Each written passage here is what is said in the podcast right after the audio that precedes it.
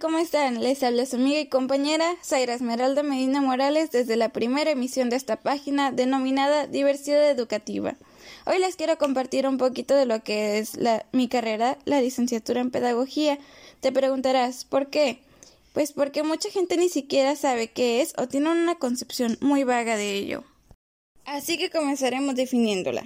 Según su etimología misma que proviene del griego de la palabra paidagogeo, nos arroja la traducción de guía de niños, término con la que se relacionó a los esclavos de la antigua Grecia, quienes debían de llevar a los niños a la escuela.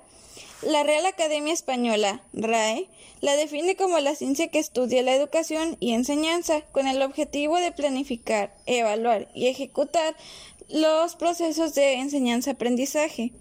Hoy en día existen diversas versiones de la definición de pedagogía, sin embargo la que más me parece concreta es la que plantea el autor Luis Arturo Lemus, quien nos dice que la pedagogía es un conjunto de normas, principios y leyes que regulan el hecho educativo, siendo una disciplina que tiene por objeto el planteo, estudio y solución del problema educativo por ello que la pedagogía propone prácticas, técnicas, principios y métodos aplicables para modificar la forma de impartir el aprendizaje, tomando en cuenta aspectos sociales, culturales, económicos, políticos, geográficos y obviamente habilidades físicas, psicológicas y cognitivas de los alumnos por lo que la licenciatura en pedagogía imparte materias relacionadas con la psicología, matemáticas, filosofía, sociología, historia y la propia pedagogía.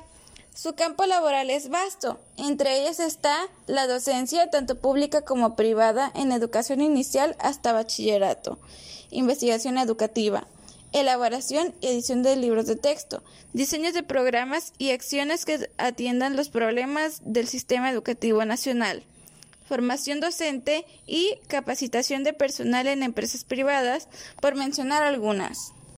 Así que ya lo saben amigos, ser pedagogo no es ser solo docente, es mucho más. Y yo me despido citando una frase de Paulo Freire. La educación verdadera es praxis, reflexión y acción del hombre sobre el mundo para transformarlo. Hasta pronto. ¿Dónde está mi la.